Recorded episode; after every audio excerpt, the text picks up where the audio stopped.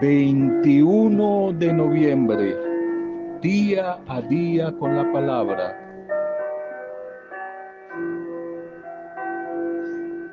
Dios el Señor puede sanar un corazón herido, destrozado, pero para ello primero necesita que le entregues todos los pedazos. Él puede hacer la obra de sanar, curar ese corazón tan herido, tan frustrado, tan oprimido, pero necesita de los pedazos. Quiere que le entreguemos hoy todos esos pedazos de nuestro corazón vuelto a micos. Libro de los Proverbios 23-26. Dice el Señor, dame, hijo mío, tu corazón. Entrégame tu corazón, hijo mío. Proverbios 23-26. Domingo, domingo, fiesta de Cristo Rey, Cristo Rey Domingo hoy, final del año litúrgico 2021. Domingo, día del encuentro con el Dios de la vida, el Dios de la esperanza, el Dios del amor, el Dios de la paz, el Dios reconciliador. Bienvenidas, bienvenidos. Un saludo a tu vida, saludo y bendición a las diferentes familias, a la tuya, nuestra intercesión por las diferentes adversidades, por todos los que están enfermitos, por todos los que están pasando momentos duros, difíciles, nuestra intercesión en este día, domingo, por cada uno de ustedes, por los que tienen problemas económicos, los desempleados, los migrantes. Hoy oramos por todos ustedes. Nuestra oración también de acción de gracias y saludo a todos los que están de cumpleaños, celebrando la vida a través de cualquier acontecimiento o aniversario. Saludo y nuestra intercesión por ustedes. Nos unimos al deseo de bendición de las familias y los amigos, por todos ustedes que hoy celebran, celebran la vida. Saludo a las diferentes comunidades, ministerios, grupos. Bendición a través de este audio para cada uno de ustedes. Y vamos directamente a la palabra del Señor. Vamos a la palabra de este Señor, la propuesta de Él para hoy fiesta de Jesucristo, Rey del universo. Y con ella el último, la última semana del tiempo litúrgico. Hoy con esta fiesta de Cristo Rey, nos vamos despidiendo del año litúrgico 20, 2021, año en el cual hemos recorrido el misterio de la fe, el misterio de Jesús, la caminata de Jesús, el discipulado de Jesús a través del Evangelio de Marcos, especialmente Marcos los domingos en el ciclo B ya terminando año litúrgico, también podíamos hacernos una pregunta. Podíamos preguntarnos si hemos sido discípulas y discípulos conscientes y fieles allí en la escuela del Maestro. Y también evaluar nuestra acogida a la propuesta, al Evangelio de Jesús a lo largo de este año que está terminando en cuanto a la liturgia. Jesucristo, Rey del universo, donde Él va a proclamar que su reinado, su propuesta de reino, no es como los reyes y los reinos de este mundo, es diferente. Jesucristo, Rey del universo, que va más allá de cualquier propuesta de reinado, de los monarcas de nuestra historia, el reinado de Jesús que es de gran trascendencia para cada uno de nosotros. pues declaramos públicamente que Jesús es nuestro Rey y además que es nuestro Señor y Salvador y que Él desde su reinado ha establecido su trono en nuestra vida, en nuestros corazones. Y por eso nuestra vida, nuestra vida de fe, debe ser una fe activa. Debemos esforzarnos, esforzarnos a diario por mantener dignamente ese palacio donde el Rey de Reyes vive y reina, que es nuestra vida, que es nuestro corazón. De esta manera, al celebrar hoy esta fiesta, esta solemnidad, se nos introduce en la última semana del año litúrgico y aunque el lenguaje que predomina hoy en las lecturas es de corte apocalíptica, es decir, con simbologías, con signos, pero ante todo ya lo hemos dicho que una característica del género apocalíptico no es la derrota, sino la victoria, y ante todo es la esperanza. A través de estas lecturas apocalípticas descubrimos en el mensaje un trasfondo motivador, exhortativo a la conversión, a la confianza en el Dios de la vida. De esta manera, las cosas, desde la propuesta o la visión de Daniel en la primera lectura, se va como a anunciar, a prefigurar el futuro reinado de Jesucristo.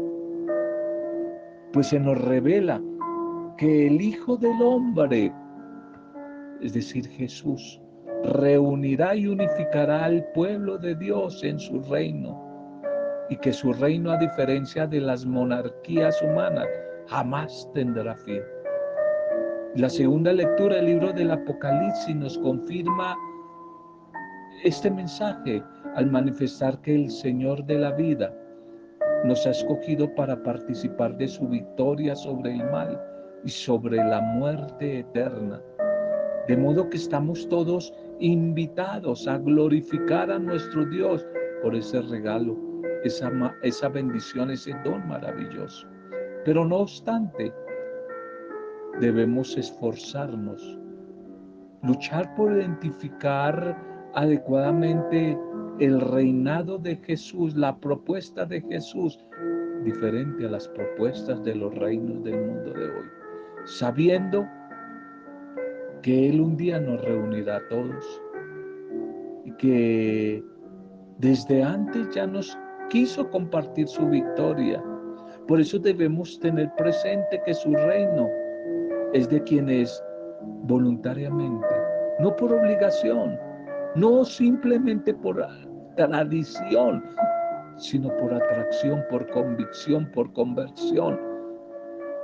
Aceptan plenamente su vida, su propuesta y eligen vivir en la justicia, en el amor, en el perdón, en la paz, en la verdad. Que ojalá, como tarea a lo largo de esta semana, procuremos evaluar nuestras acciones, de modo que la palabra nos ayude a configurar nuestra vida con la de Cristo Jesús resucitado, para ser auténticos ciudadanos de su reino. La primera lectura para hoy, una lectura corta, libro de Daniel capítulo 7, 13 al 14. Daniel 7, 13 al 14. Su poder el del Rey de Reyes, es decir, el de Jesús, es un poder eterno. Su poder es un poder eterno. Y esta liturgia de este domingo de Cristo Rey nos trae de nuevo un pasaje del libro de Daniel en contraposición quizás a las pretensiones de divinidad, de poder, de dominio absoluto, típicos de los dominadores de este tiempo, eh, el tiempo de finales del siglo I, es decir, en este caso los griegos, veíamos en días pasados Antíoco IV con el libro de los macabeos, los griegos en la época en que se escribe el libro de Daniel. Y Daniel va mostrando como otras imágenes, imágenes del verdadero y eterno Dios. No hay que tomar en sentido literal los contenidos de esta forma de género literario que es la apocalíptica, que se mueve en el libro de Daniel. No hay que tomarlo al pie de la letra, tratar de interpretar sus signos.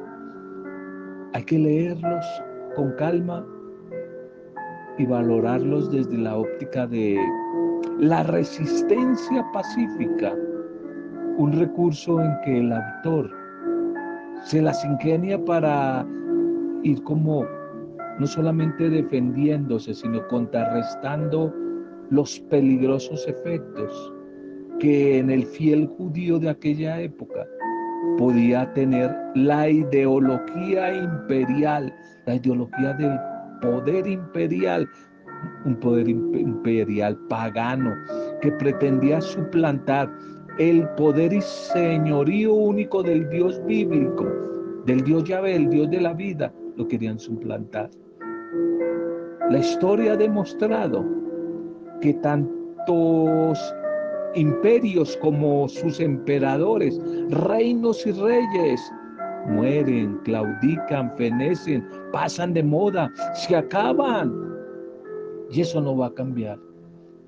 Y la palabra que decía Jesús domingo pasado, cielo y tierra pasará, todo pasará, todo pasará de moda y lo único que dará será mi palabra. Esa no, no va a cambiar. Solo Él es inmutable, el poder de Dios es inmutable, la gloria y el reinado de Dios que se pone siempre del lado del oprimido. Ese reinado nunca, nunca, nunca, nunca va a pasar. Nunca va a pasar. Jesucristo por eso es el verdadero y único rey esta lectura de Daniel está quizás ubicada después de la visión de las cuatro bestias feroces salidas del mar con la misión de causar un gran daño a la humanidad y dotadas de instrumentos aptos para su misión. Y ante esas criaturas feroces que causan miedo, venidas del mundo del mal, se erige el soberano de los cielos, el soberano que las enfrenta, las aniquila, las destruye. Entonces aparece el personaje misterioso de nuestra lectura de hoy. Es un hombre, pero viene del cielo y tiene la capacidad de presentarse, mediar, mediar, interceder ante el soberano es el Hijo del Hombre, revestido de un poder real, sustentado por el mismo Dios. Es la máxima esperanza para todos los que sufren y para todos los que esperan un tiempo mejor.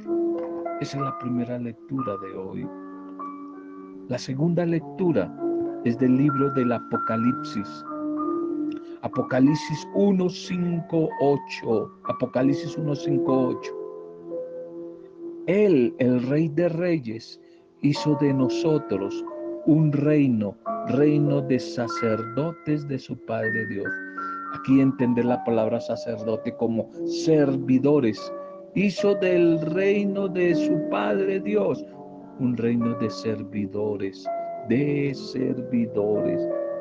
Este Apocalipsis de Juan nos ofrece hoy también un breve testimonio en favor de la gloria y el poder eterno de Jesucristo. El Señor de los reyes del mundo, el rey que está sobre todo reinado y sobre todo rey del mundo. Este libro del Apocalipsis se presenta como una carta escrita para toda la comunidad, con un objetivo que la comunidad acepte y viva su mensaje, La asamblea se concibe como un reino, puesto que pertenece al rey del universo. Y ese rey muy pronto se manifestará en su real magnitud. Será un rey glorioso, pero traspasado. Un rey poderoso, pero crucificado. Víctima de los poderes malvados de este mundo. Ante este rey, quienes han oprimido y explotado la humanidad, comprenderán que han elegido un destino de muerte, un destino muy equivocado. Por eso este rey Jesús merece toda la gloria y merece todo honor por toda la eternidad, nos va a decir el libro del Apocalipsis. Y el Evangelio para hoy, Juan, Evangelio de Juan, 18, 33, 37. Juan 18, 33, 37. Tú lo dices, soy rey, le dice Jesús a Pilato. Tú lo has dicho, yo soy rey, va a decir el Señor. Esta comunidad de Juan nos presenta un momento del juicio político de Jesús ante Pilatos. Oficialmente Jesús no se ha pronunciado como rey, sin embargo, este es el argumento por el cual sus adversarios quieren que sea condenado a muerte por eh, el juicio del imperio dominante de los romanos. Y Pilato ya está informado de la situación. Y por eso pregunta directamente a Jesús, bueno, ¿y tú qué? ¿Tú eres el rey? Y eres el rey de los judíos. Y Jesús responde con otra pregunta. Indaga al interrogador cuál es el origen de esa acusación. Que de todos modos en este punto se convierte en aclamación Pilatos no está interesado en establecer un vínculo con este rey, ninguna relación con Jesús.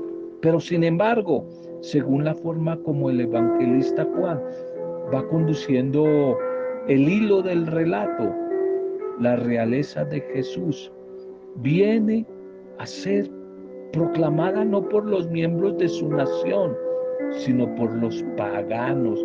Indirectamente, Jesús responde de modo afirmativo.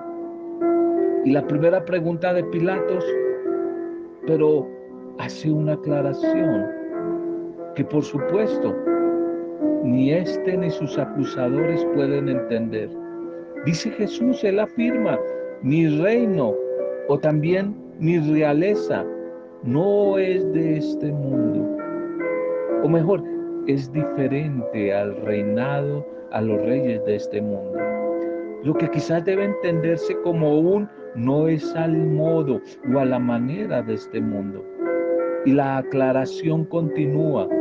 Si mi reino, si mi realeza fuera el estilo de este mundo, hubiese sido defendido por mi ejército de ángeles y no hubiera caído en manos de los judíos.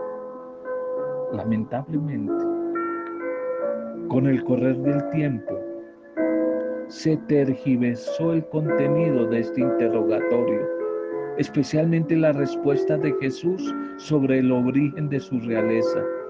Y empiezan a surgir algunas corrientes cristológicas, comunidades que subsisten aún hoy defendiendo una dimensión espiritualista del reinado de Jesús y afirmando que Jesús como rey debe vivir en un verdadero palacio, palacio, y quisieron meter a Jesús en palacios de reyes humanos, adornado con horno, con oro, con plata, y aparece el dicho famoso, yo soy hijo del rey, por eso me merezco el mejor avión, el mejor carro, porque soy hijo del rey.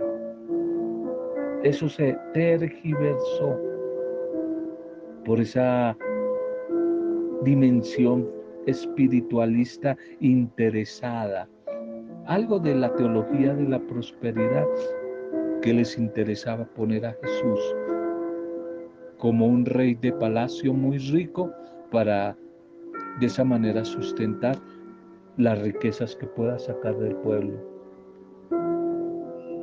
Y por eso Jesús insiste que mi reinado no es como los de este mundo. Desconecta a Jesús y a su evangelio de todo compromiso y contacto con el orden temporal, con la realidad concreta que vivimos en la tierra, ese modo de pensar a veces fanático y espiritualista de algún sector de la iglesia, y más bien lo transfiere como a un mundo meramente espiritual o simplemente a aquel mundo de las ideas de que hablaba Platón, las confesiones, el mundo de Platón. Pero no el reinado verdadero de Jesús. Este Evangelio de hoy cambia un poco como ese registro itinerario, literario de la liturgia de hoy. De una manera irónica, el líder Pilato, este líder romano, tal vez en son de burla proclama la realeza de Jesús. Por eso, solo quien esté dispuesto a abrirse a la salvación de Dios, siempre estará en capacidad de escuchar y de comprender a Jesús, entendiendo su reinado como un servicio de entrega a los más necesitados. Pero ni siquiera la humanidad, incluida Pilato, quiso escucharlo no aceptan ese reinado de Jesús. ¿Cómo así que un rey que nace en un pesebre, ni siquiera el estrato uno, sino el cero, allí en Belén lo acogió? ¿Y cómo así que el rey de reyes y dijo que no tiene ni siquiera una almohada donde reclinar la cabeza? Y para cerrar con broche de oro, ¿cómo así que el rey de reyes muere en una cruz? Un reinado totalmente diferente. Por eso la liturgia para este día de Cristo Rey nos muestran los rasgos fundamentales de esa realeza de Jesús. Es rey porque en fidelidad al Padre comparte el destino de sufrimiento, de muerte en medio de la humanidad. Aceptado y exaltado por el Padre, Jesús se constituye en criterio supremo para evaluar toda la creación. El Rey de Reyes, el Señor de Señores. Contemos un testimonio eh, de la época de misión, ya hace varios años, en un pueblo de La Guajira, una zona muy apartada y semidesértica de nuestro país, del norte de nuestro país con algunos misioneros laicos y algunos seminaristas. Fuimos a un tiempo de, misión para, como preparación a la Semana Santa, que todavía lo recuerdo. Habían allí algunos seminaristas que llevaban un tiempo trabajando ya allí en, en esta zona y preparando el terreno cuando nosotros llegamos en, vísperas de la Semana Santa para la celebración de la Semana Santa y fuimos en equipos a prestar nuestro servicio en varios caseríos y pueblos de una de las parroquias que estaban allí cerca, que prestaban su servicio a esta comunidad, comunidad Guayú, más que todo. Y cada uno de los misioneros seminaristas, estudiantes. Fuimos enviados a sitios diferentes. Todos encontramos comunidades más o menos acogedoras y dispuestas a celebrar la Pascua, los días santos, más o menos con buen entusiasmo. Sin embargo, en uno de los caseríos, en uno de los pequeños pueblos, la apatía se sentía en el ambiente. Y era fácil predecir que no habría mucha asistencia a las celebraciones de Semana Santa, sobre todo porque no iban a contar con sacerdotes. No había sacerdote. Éramos laicos y seminaristas. No habían sacerdotes. Todos de una u otra manera un poco inexpertos. La mayoría, casi todos veníamos del centro del país. Y en medio de este contexto, uno de mis compañeros se pasó los primeros días animando, motivando a la población para la participación en las fiestas de la Semana Santa. Aparentemente iría poca gente, pero este seminarista estaba seguro que algunos asistirían. Lo cierto fue que el Viernes Santo, a las 10 de la mañana, cuando se supone que comenzaba el Via Crucis, no llegó nadie. El día, el día anterior había encargados para cada una de las 14 estaciones y los niños habían prometido que asistirían. Diez y media y no llegaba nadie. Ni siquiera el sacristán apareció por ninguna parte. Ya casi desesperado, más mi compañero decidió salir él solo, cargando con la cruz que habían preparado para que fuera llevada por grupos de una estación a otra. Y a las once y media de la mañana, cuando ya estaba saliendo con el alba puesta a la cruz a cuestas, este seminarista llegó el sacristán completamente borracho. Llegó borracho dispuesto a acompañar supuestamente al que creía que era un padrecito, pero era seminarista. En medio de un silencio incómodo, quizás como el sol que caía sobre las calles polvorientas de este humilde y pobre caserío, perdido de nuestra geografía, mi compañero fue recorriendo todas y cada una de las estaciones del Via Crucis, escoltado por un borracho que apenas se sostenía en su vaivén embriagado. Da testimonio, este compañero cuenta que cuando pasaba por el frente de las tiendas o de las casas de familias donde estaban los pobladores, esperando que fuera la hora del almuerzo, todos se quedaban mirándolo completamente absortos por el espectáculo tan ridículo que estaban presenciando.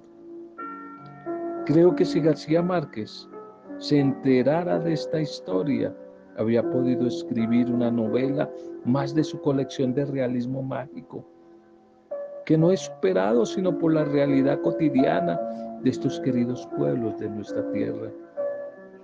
Me imagino a Jesús cansado, fatigado y demacrado después de una noche de torturas e interrogatorios delante del gobernador romano Pilato en todo su esplendor, discutiendo si él era el rey de los judíos y si venía en nombre propio o en nombre de Dios a decir la verdad. Jesús tiene que dejarle claro a Pilatos que su reino no es de este mundo. Si lo fuera, tendría gente a mi servicio que pelearía para que yo no fuera entregado a los judíos, pero mi reino no es de acá. Jesús sabe que es rey, pero su reinado consiste en decir la verdad. Y todos los que pertenecen a la verdad me escuchan. Al celebrar esta solemnidad hoy de Jesucristo, Señor, Rey del universo, nos comprometemos con la verdad. La verdad que Él representa en medio de una sociedad llena de tantas mentiras. Aunque hagamos el ridículo, como este sacristán misionero en la Guajira, aunque hagamos el ridículo, pero seguimos al que es la verdad. Seguimos al que es la verdad, al Rey de Reyes, que es nuestro buen Dios. Bendito sea, Señor. Hoy queremos darte gracias. Hoy queremos bendecirte. Hoy queremos adorarte. Bendito seas, Señor. Alabado seas. Gloria. Gloria y alabanzas a ti. Gloria, gloria y alabanza, Señor. Gracias por el caminar litúrgico de este año. Gracias, Señor. Gracias porque tú te has manifestado con tu vida, con tu misterio del amor del Padre Dios. Y nos has prefigurado tu rostro para que hiciéramos parte de tu reinado. Hoy en la fiesta tuya, en la fiesta de, del Rey de Reyes. Y ese eres tu Señor Jesús. Te pedimos que nos conceda la perseverancia en nuestros esfuerzos personales para poder descubrir tu voluntad y que optemos por la verdad y que nos esforcemos por anunciar con nuestro testimonio y con nuestro labio los misterios de tu amor. A través de la palabra que hoy, Señor, compartimos, sean bendecidas nuestras vidas, nuestras familias, nuestras comunidades, grupos pastorales, nuestros barrios, nuestras parroquias,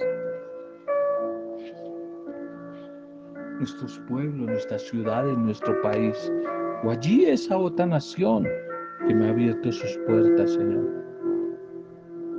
Tú eres el rey de mi vida, tú eres el, el rey de mi familia.